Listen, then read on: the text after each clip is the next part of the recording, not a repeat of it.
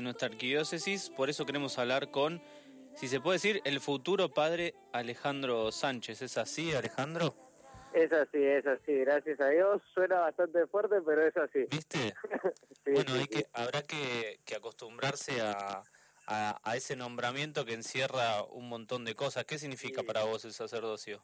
Y para mí el sacerdocio, bueno, justamente es esto, ¿no? Que decías, eh, ser padre, ser hijo, ser hermano, ser amigo, y amigo de Dios y de los hombres, ¿no? Entonces, por eso es fuerte también, por eso me, me río. Sí, sí, me imagino. No sé, ¿en algún momento te imaginabas que iba a llegar este momento?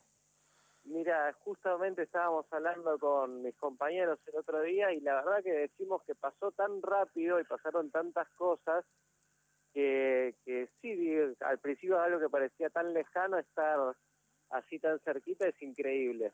Claro, sí.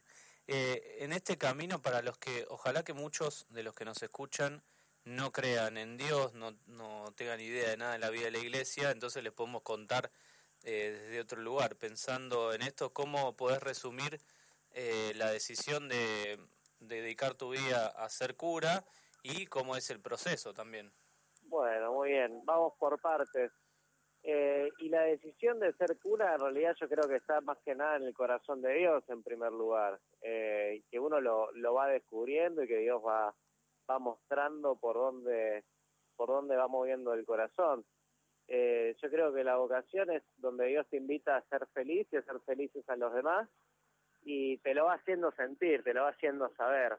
Solamente hay que estar atento a, bueno, a esos momentos de, felicidad y esos momentos también que, que son momentos del cielo, ¿no? Y bueno, por ahí va, si alguien me pregunta cómo discernir su vocación, yo diría que es por ahí.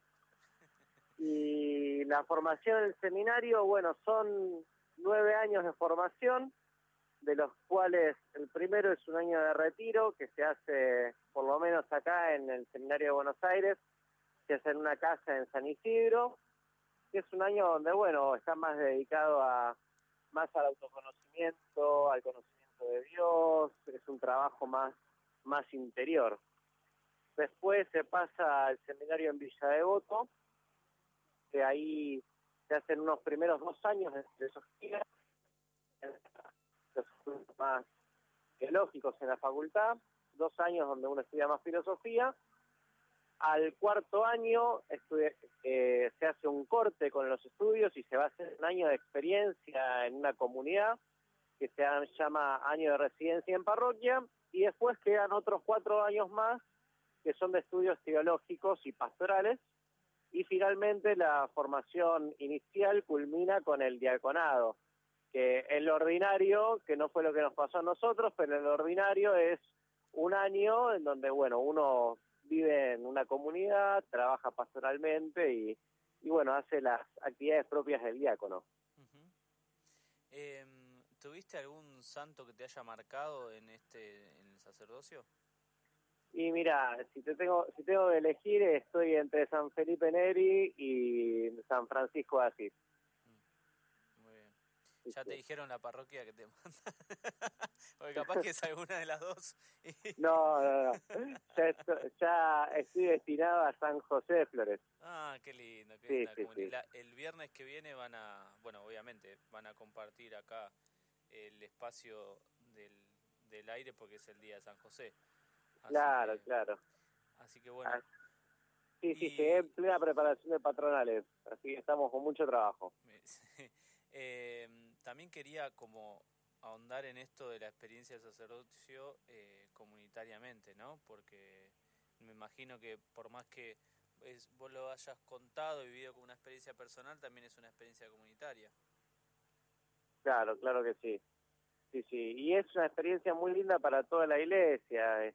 Realmente se siente mucho el, cariño de la gente y, la, para el resto es muy importante también que haya nuevos sacerdotes, que haya gente apasionada por lo que hace y que quiera acercar a, a Dios y ser presencia de Él en, en este pueblo argentino. Sí, sí. ¿Cómo es la realidad de la, de arquidiócesis hoy pastoralmente? O por ejemplo, la pregunta sería cuáles son los desafíos, ¿no? Porque capaz que definir la realidad sería, no nos alcanzaría el día, pero bueno, ¿cuáles son los desafíos para un cura de hoy eh, meterse de lleno en esto. Y yo creo que los principales desafíos en realidad es saber acercarse.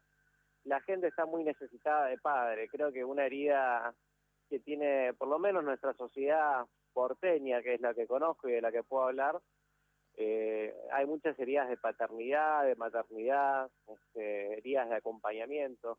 Entonces yo creo que un desafío es saber hacer cercano a la gente que al principio es como como los chicos cuando no quieren comer la comida, que te sacan la te sacan la cuchara de la boca, pero en realidad lo que lo que necesitan es este justamente una presencia que, que esté.